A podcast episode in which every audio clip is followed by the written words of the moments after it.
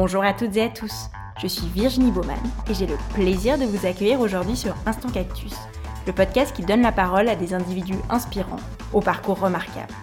Leur point commun Ils ont su croire en eux afin de prendre leur envol et mettre en scène leur passion, talent, conviction et potentiel.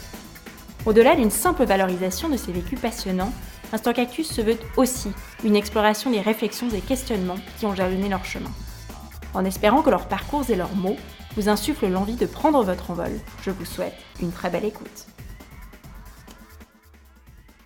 Pour ce nouvel épisode, je m'entretiens avec Aude, Tim et Luca, les fondateurs de Upgreen Recycling. Leur objectif Augmenter le taux de collecte des déchets organiques en Suisse. C'est ainsi qu'est née Mint, une poubelle à compost innovante qui permet l'élimination des mauvaises odeurs liées à la décomposition des déchets. Je ne vous en dis pas plus et vous laisse découvrir cet épisode. Bonjour à tous les trois, bienvenue sur Instant Cactus. Bon, je crois qu'on va commencer par les présentations. Peut-être qui êtes-vous? Quels ont été vos parcours respectifs? Et puis comment est-ce que vous êtes rencontrés? Ah, c'est à moi qu'on Ah, lance un peu commence. choses Très bien. Euh, C'est toi qui commence. tu me coûterais 30 ans, ingénieur de formation. Euh, Aude, 27 ans, euh, pas ingénieur de formation, moi c'est plutôt le marketing. Et euh, Luca, euh, 28 ans, euh, aussi ingénieur de formation, euh, mais surtout designer à mes heures perdues. Joli. Et vous êtes rencontrés comment du coup? Au master InnoKick. Ouais, en fait, on, on a fait tous ensemble le même master, qui est un master euh, à Renan, un master HES, Inokik, comme il, comme il se prénomme. et, euh, et donc, euh, bah, en fait, c'est un master pluridisciplinaire, donc ça nous permet de rencontrer un peu d'autres d'autres personnes, de nous, d'autres formations. Et euh, puis c'est aussi de là qu'est- qu'a- que, le, que le projet euh, a, a éclos. Et justement, passion déchets, comment est-ce que vous avez eu l'idée de... L'amour des déchets, je L'amour dirais. des déchets Comment est-ce que vous avez eu l'idée de la, la petite poubelle mine du coup? Bon, au fait, finalement, ça devient depuis tout jeune. hein. On a tout le temps euh, cette passion et me traîner dans les ordures. Non, non, bah, finalement, en fait, l'idée, c'était vraiment, en fait, euh, suite à un constat, hein, on arrive, on, a, on triait un peu, euh, bah, justement, dans le cadre du, du master, on avait une colocation, on triait un peu nos déchets, tant bien que mal, et puis avec beaucoup de mal pour les déchets organiques, à cause des odeurs, tout ça, du dégoût qui émanait, puis on s'est dit, mais finalement, est-ce qu'il n'y a pas une solution pour, euh, pour pallier à cette problématique-là? Et du coup, c'est quoi la petite poubelle mine? Enfin, Qu'est-ce que ça change par rapport à d'autres poubelles, euh, on va dire, plus tradies?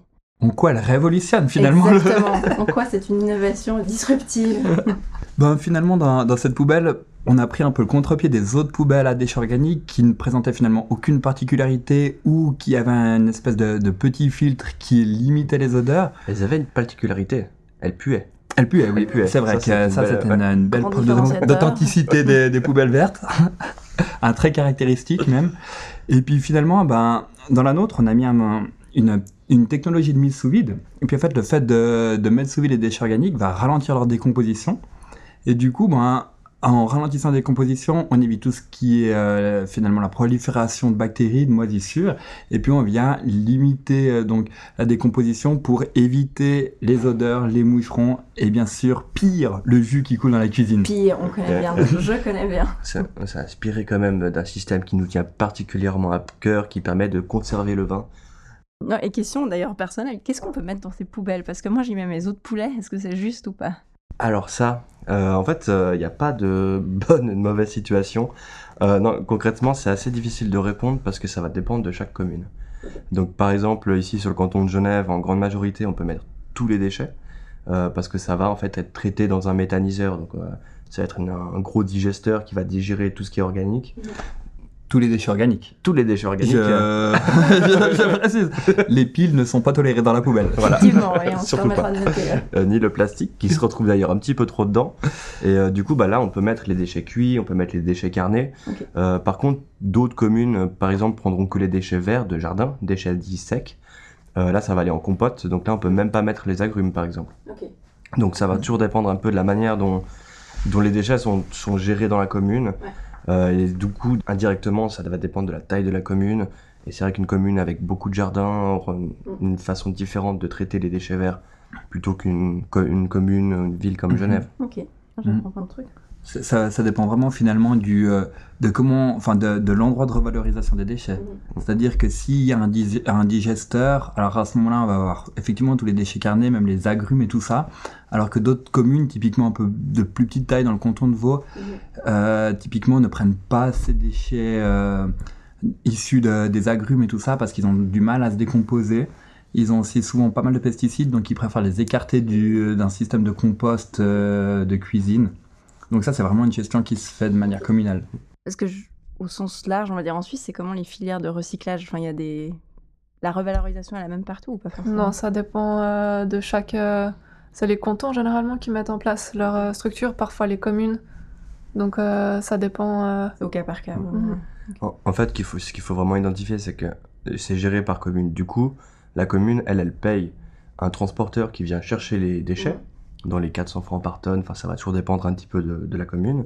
Donc elle paye quelqu'un qui vient chercher les déchets, et après elle paye pour traiter ces déchets. Donc par exemple, ça va coûter euh, 270 francs à l'incinération par tonne, euh, 110 francs euh, dans un méthaniseur, euh, 80 francs au compost.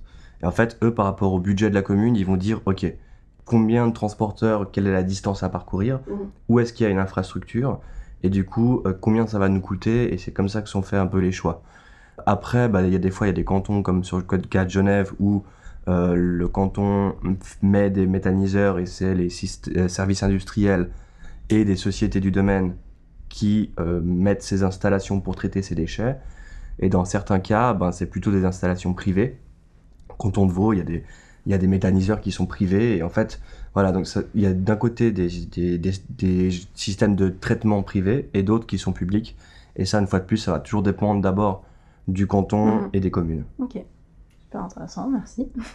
Super complexe aussi. Oui, on a, on a acheté les déchets pour les nuls, en fait. Ouais, on, a, on a tout, on a tout pris là-dedans. prochain Ouais, ouais. Le tome 2. Euh, oui, pour revenir un petit peu à votre business, puisque c'en est un au final, euh, comment est-ce que vous êtes répartis les rôles dans l'équipe? Donc vous êtes rencontrés, vous avez eu l'idée après euh, voilà, de mauvaises expériences personnelles, on va dire ça comme ça.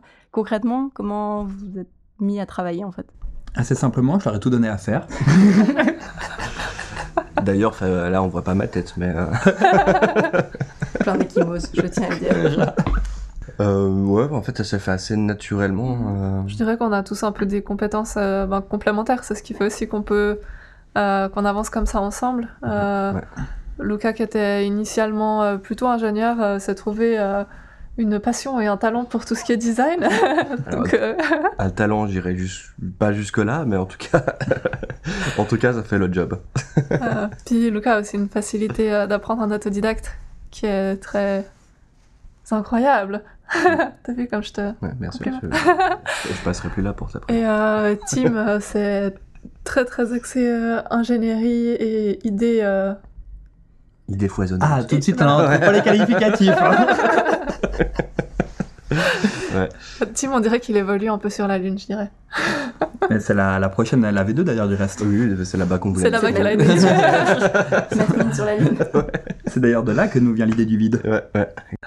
Non, mais c'est vrai que ah, ah bah, après le master, on a commencé à travailler dessus un peu de manière, euh, enfin, avec nos différents jobs à côté. Mhm. Et euh, puis au fur et à mesure, on y a consacré de plus en plus de temps. Et puis c'est là qu'assez rapide, assez naturellement, on s'est tous répartis. Enfin, en fait, on voit tout de suite, euh, on sait tout de suite ce qu'on est en mesure de faire euh, le plus facilement et qui est le plus efficace.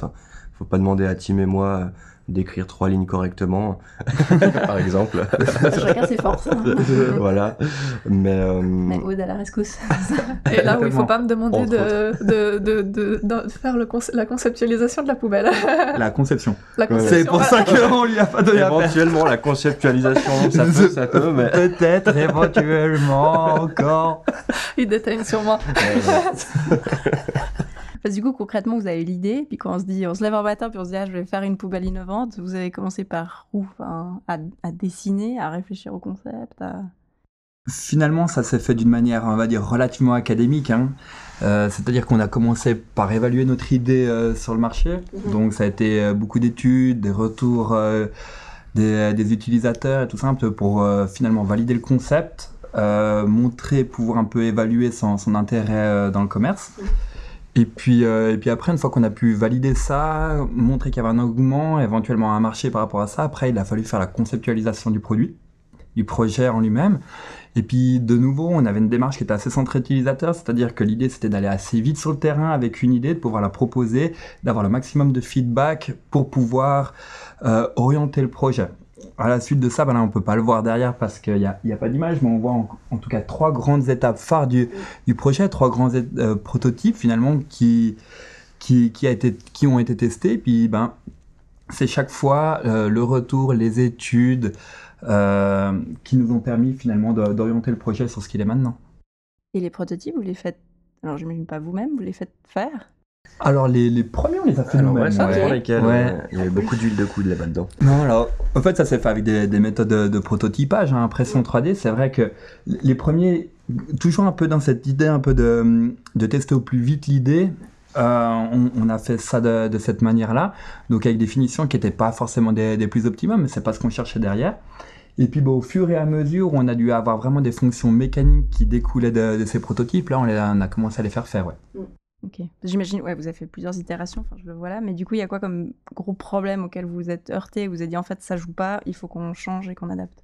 Bah, en, en fait, bah, par exemple, là, on voit le, la première poubelle qui ressemble un peu à une, une radio d'avant-guerre ou d'après-guerre, je sais jamais.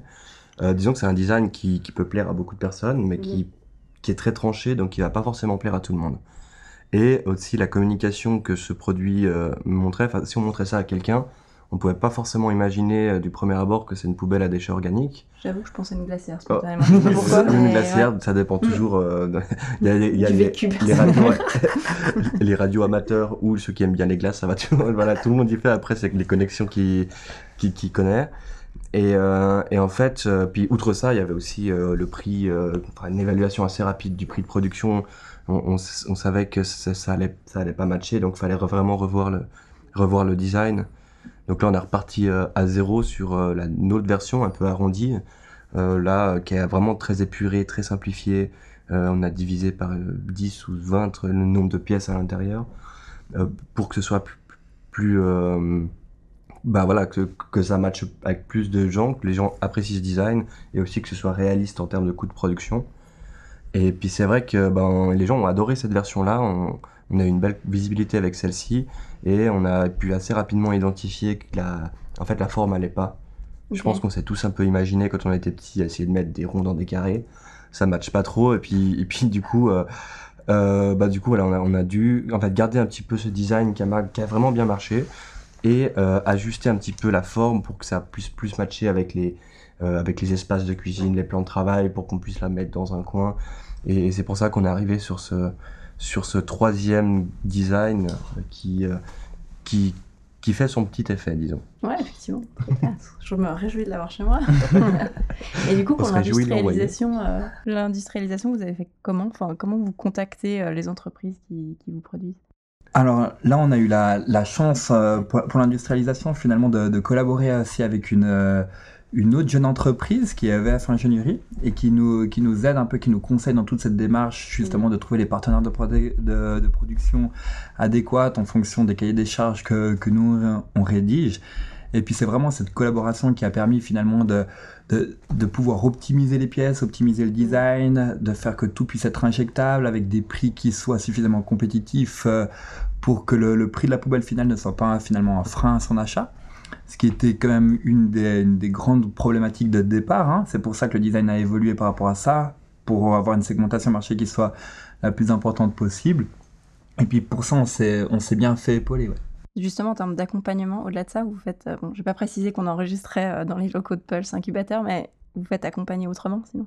Alors on est aussi accompagné par euh, par Genilem. Mm -hmm. euh, suite en fait, on a on était lauréat du prix Genilem HESSO euh, en 2018. En 2018, 2018 fin 2018, novembre 2018. Et euh, donc nous on a un accompagnement de trois ans de, avec Genilem, avec Pascal le grand frère comme on comme on aime bien l'appeler, et donc qui, qui nous accompagne vraiment sur toute la notion un peu commerciale de, du, du, du projet. Et euh, puis après, à Pulse, on accède aussi à un certain nombre de services, enfin de services, euh, de coach euh, en fonction des besoins. Mais c'est vrai que là, nous, le gros besoin à l'heure actuelle, il était vraiment d'un côté commercial avec Genilem et de l'autre côté toute l'industrialisation avec VF Ingénierie. Quoi. parler un peu de finance. Vous disiez avant que vous aviez un job au début. Là, actuellement, vous, vous continuez à travailler en parallèle. On a tous encore un travail en parallèle Mhm. à maximum 80%. Euh, Ce qui nous empêche pas de nous consacrer à 100% au projet. Exactement. J'allais dire Ça- comment vous arrivez à vous organiser entre tout. Enfin, vous êtes, vous êtes trois quand même, il faut coordonner trois Je personnes. sais pas si on peut appeler ça de l'organisation. je sais pas si on est si on subit le temps ou si on est en si on est Si le temps nous subit. ou le temps nous subit voilà. plutôt, plutôt que d'être proactif, je dirais qu'on a une excellente réactivité quand il faut. Ce qui est important aussi, hein, tu me diras. C'est ça. Les méthodes Ouais. agiles. Pour le moment, enfin, vous gardez quand même un pied euh, dans le salariat. Ouais. Oui. Non, puis c'est ce qui nous a permis, euh, en- enfin en grande partie de, pouvoir en fait euh, financer euh, une grande partie du projet, de pouvoir vivre simplement, parce que voilà, il y a beaucoup de coûts pour industrialiser un produit comme ça, pour le Mhm. commercialiser, et puis disons que c'est ces jobs qui nous permettent de, de vivre et puis Mhm. qui qui nous évitent de sombrer euh, aussi euh, trop au- tout, tout au fond de notre poubelle. Absolument. Et Dans l'alcoolisme, c'était une plus jolie image. Alors ça, Aussi. euh, ça- du coup, pour financer le projet ou de vos économies personnelles, je crois qu'il y a eu euh, les SIG qui ont été impliqués. Ouais, alors bah, on a fait une, une campagne de financement Mhm. participatif. Donc euh, c'est pas les SIG qui nous ont financé directement, hein, c'est les SIG qui, qui ont eu la bonne idée en fait de mettre en D'avoir la plateforme. de ouais. créer Mhm. cette plateforme euh, SIG Impact pour euh, pour aider les projets, soutenir les projets euh, qui ont euh, qui vont dans le sens du développement durable, de l'efficience énergétique. Donc c'est vraiment lié au, au programme Eco 21. Et, euh, et donc euh, bah, on a rencontré Jean-Marc Sgragan de, qui gère la plateforme en fait euh, lors du prix IDEA. Mhm. Et euh, puis on a, on a vraiment, en fait, on avait le choix de un, un certain nombre de plateformes à utiliser en Suisse, enfin, les- même en Suisse, en Europe ou dans le monde, les, plate- les plateformes de financement participatif euh, foisonnent, si on pourrait le dire.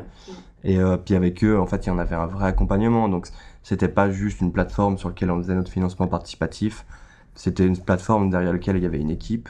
Euh, Jean-Marc, au même titre que nous, euh, des SIG, n'a pas beaucoup dormi euh, pendant Ce mois. pendant ce mois de campagne. On avait été aussi accompagné par Clarisse Coeur qui, qui, qui nous aidait un peu sur tout l'aspect communication, qui nous aidait un peu à sortir euh, de la tête du guidon. et, euh, et donc, euh, donc voilà, on a fait cette euh, campagne de financement participatif sur SIG Impact euh, qui a bien fonctionné. Mhm. euh, Très bien plus, euh, fonctionné. Très bien fonctionné. Plus que nos espérances, plus que dans nos Mais rêves les plus fous. C'était à quel moment dans la... enfin, entre le moment où vous avez eu l'idée et puis on va dire maintenant, c'était assez tôt ou bien c'était... En fait, c'était bah, juste un petit peu avant l'industrialisation du, du, euh, du produit. En fait, on a, on a fait une série de concours et tout ça qui nous ont permis un peu de, de, de valider le, le projet dans sa globalité. On a réussi à faire un design. Puis maintenant, c'était, on va dire, finalement, euh, outre, un financement pour permettre à la première production, c'était aussi un peu notre ulti- ultime test de marché. Ouais. Finalement, si ça marchait, bah, ça, ça, ça mesurait d'une manière euh, plus qu'efficiente le, le, le, le projet en lui-même, le, le produit. Et puis, euh, puis c'est ce qui s'est passé. Donc, du coup, c'était finalement arrivé assez tard dans, dans le processus. On va dire que là, on a mis à peu près trois ans euh, maintenant pour, euh, pour, euh, pour faire euh, cette poubelle. Et puis, ça arrive à peu près aux deux tiers. Bah, Dans l'idée, dès le départ du projet, on savait qu'on allait faire un financement participatif. Euh, donc, on avait toujours un petit peu ça en tête. Après, bah, c'est vrai que bah, généralement, c'est un petit peu avant l'industrialisation qu'on qu'on se dit, bah, faut y aller.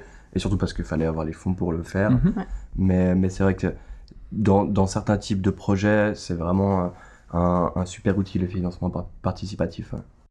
Et vous l'avez beaucoup préparé en amont? Enfin, Vous avez fait des spots vidéo, des... enfin, il y a une grosse campagne pour la campagne, on va dire ça comme ça. Il y a beaucoup de préparation en amont euh, pour euh, savoir comment. C'est aussi beaucoup de, de stratégie de faire une campagne comme ça.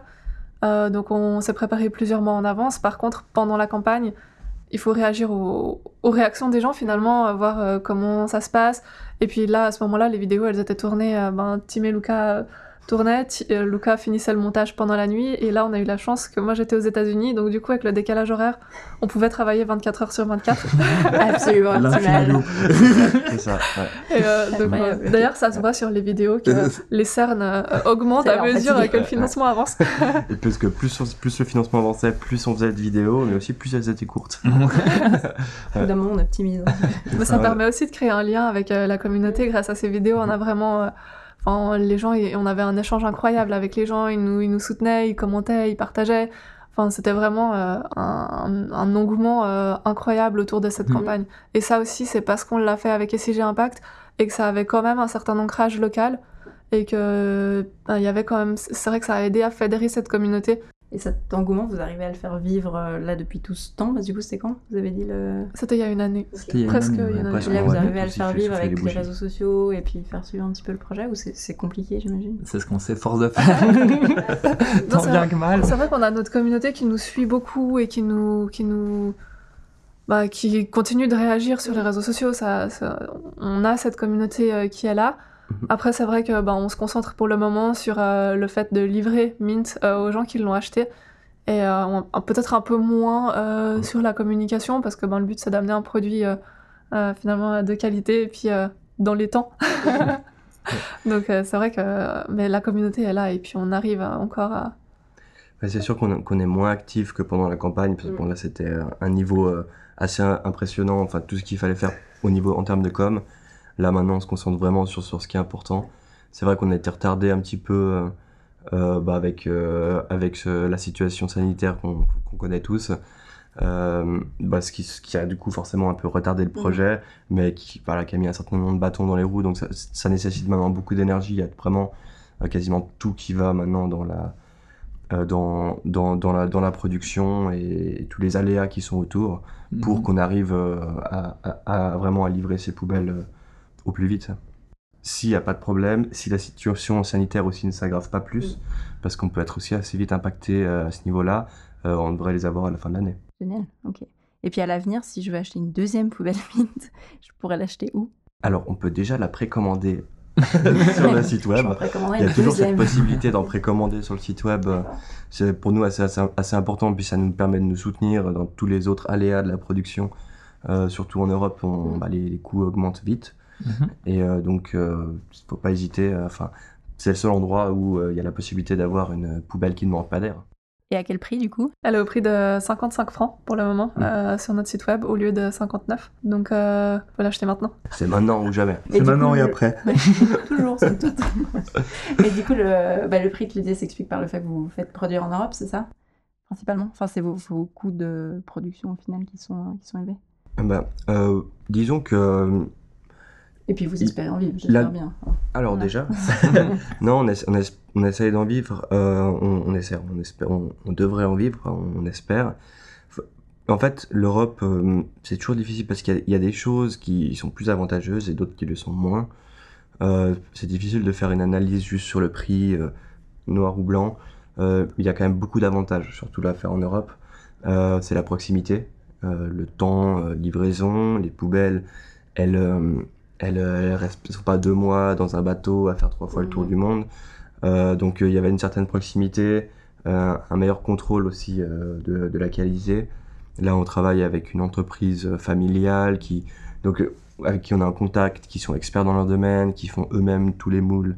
Donc on a, on a, on a vraiment trouvé en fait une entreprise euh, qui était vraiment, enfin, qui- faisait des bonnes pièces, qui faisait déjà de la qualité pour des grosses marques, qui sont euh, peu connues en Suisse pour faire de, de l'électroménager et, et d'autres euh, et bien d'autres choses. Et Et puis il y a aussi surtout aussi, euh, enfin quelque chose qui nous tenait à cœur, c'était l'aspect éthique et puis écologique. Mhm.